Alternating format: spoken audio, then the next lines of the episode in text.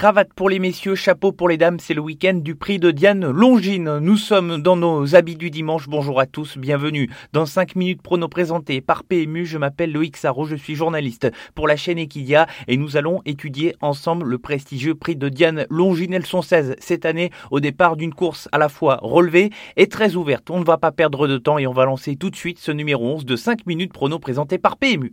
Faites du Il s'entre maintenant dans la dernière ligne droite. Faites vos jeux. Et ça va se jouer sur un sprint final.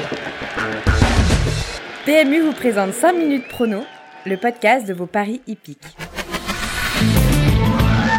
Le bilan de la semaine dernière, 4 sur 5 dans le quintet de samedi à Vincennes Dancing Love est venu devancer de très peu un de nos outsiders préférés, Doom Genilou. Tous nos incontournables et associés ont répondu présent aux quatre premières places. Dimanche, à Auteuil, jubilatoire a gagné avec brio le prix des dragues devançant Docteur de Ballon. Déception avec Montgirou qui n'a jamais pu faire illusion. Et puis la forme de notre petit bonus, Docteur d'érable, a remporté sa course sur l'hippodrome d'Argentan à la cote de 4,50€. Le 170e prix de Diane Longine ce dimanche sur l'hippodrome de Chantilly, le rendez-vous du sport et de l'élégance. On va faire l'étude ici de ce prix de Diane qui sera la quatrième épreuve tirelire exceptionnelle au quintet plus de 1 million d'euros. Trois incontournables et quatre associés pour ce prix de Diane. Et on va commencer tout de suite avec le numéro 3, Sia Rafina. Ce sera sans doute la favorite de l'épreuve. Elle est invaincue en trois courses au départ de ce prix de Diane. La préparation s'est bien déroulée au dire de son entraîneur Alain Droyer-Dupré. Elle a gagné très belle manière le prix Saint-Alary lors de sa dernière sortie et elle va tenter de rejoindre au palmarès de cette épreuve sa mère à la grande championne Zarkava. Avant le coup, il y aura quand même un gros point noir, ce sera le numéro dans les stalles de départ, le numéro 16 tout à l'extérieur. Il va falloir un très grand Christophe Soumillon pour euh, se démener de ce numéro derrière les stalles de départ. Jean-Claude Rouget, très bien représenté dans ce prix de Diane Longine. Retenons deux de ces quatre chevaux dans nos incontournables, à commencer par le numéro 16 Com qui vient de terminer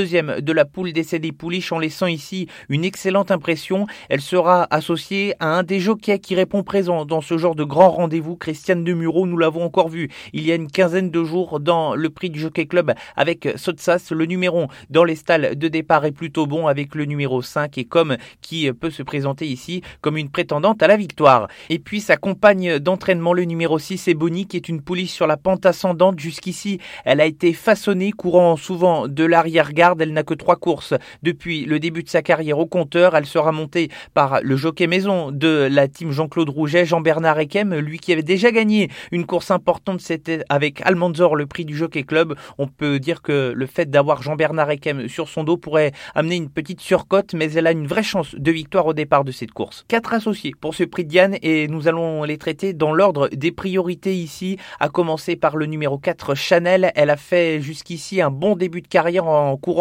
de bonne manière et surtout en prouvant une certaine classe sur la piste. Sa dernière ligne droite a été très convaincante lors de sa dernière sortie où elle s'est imposée en devançant Ebony qu'elle va retrouver ici. Le chrono était plaisant, la façon également et elle est capable ici de créer pourquoi pas une petite surprise associée à Pierre Charles Boudot. Continuons avec deux visiteuses britanniques, à commencer par le numéro 3 Untitled. Elle vient de faire bonne figure dans un groupe 3 en se classant deuxième ce jour-là. Elle est montée par Franco Dettori et lors justement de sa dernière course, elle était devancée par Naosha qu'elle va retrouver ce dimanche au départ du prix de Diane. Naosha qui a hérité d'un bon numéro de corde. On peut peut-être avoir un petit doute sur la distance, mais l'autre jour, elle s'est bien comportée dans ce groupe 3 qu'elle remportait au nez et à la barbe d'Untitled et les deux britanniques, le 3 Untitled et le 5 Naosha, ont de bonnes chances ici pour espérer faire l'arrivée. Terminons les associés avec une autre pensionnaire de Jean-Claude Rouget, c'est le numéro 7 étoile. Nous en avons déjà parlé dans ce podcast à l'occasion du prix Vento où elle se classait deuxième de Platane ce jour-là. Depuis, elle s'est imposée dans le prix Cléopâtre qui peut être considéré comme une préparatoire à cette course. Jean-Claude Rouget en a toujours dit du bien au micro d'Equidia ou dans les pages de Paris Turf et de nouveau, nous lui faisons confiance ici au départ de cette course pour pourquoi pas surprendre et amener un petit peu de piment dans les rapports. La synthèse pour ce prix de Diane Longine, trois incontournables avec le numéro 3 Ciara Fina, le numéro 16 Com et le numéro 6 Ebony et quatre associés avec dans l'ordre des priorités le numéro 4 Channel, le 3 Untitled, le 5 Naosha et le numéro 7 Étoile.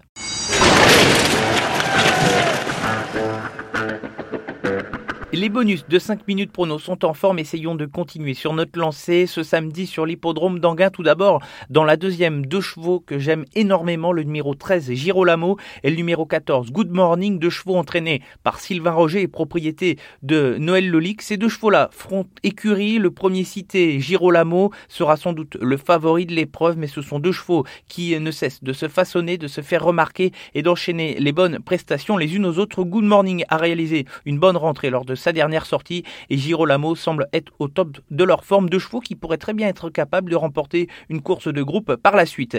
Et puis dans la quatrième, le numéro 16, Fakir Mérité, il a été plutôt convaincant dans le critérium des 4 ans, même si ce dernier n'était pas à l'arrivée. Il sera drivé samedi par Eric Raffin pour la deuxième fois de sa carrière. Leur première association s'est soldée par une victoire, tout simplement. On va quand même préciser que le lot au départ est bien composé avec plusieurs concurrents européens et notamment un cheval qui doit se racheter, Guide car sa dernière sortie était trop mauvaise pour être exact. Merci à tous de nous avoir écoutés dans 5 minutes prono présentés par PMU. N'hésitez pas à liker et à partager ce podcast sur les réseaux sociaux et on se retrouve la semaine prochaine pour un nouveau numéro. Bon week-end à tous. Jouer comporte des risques. Appelez le 09 74 75 13 13. Appel non surtaxé.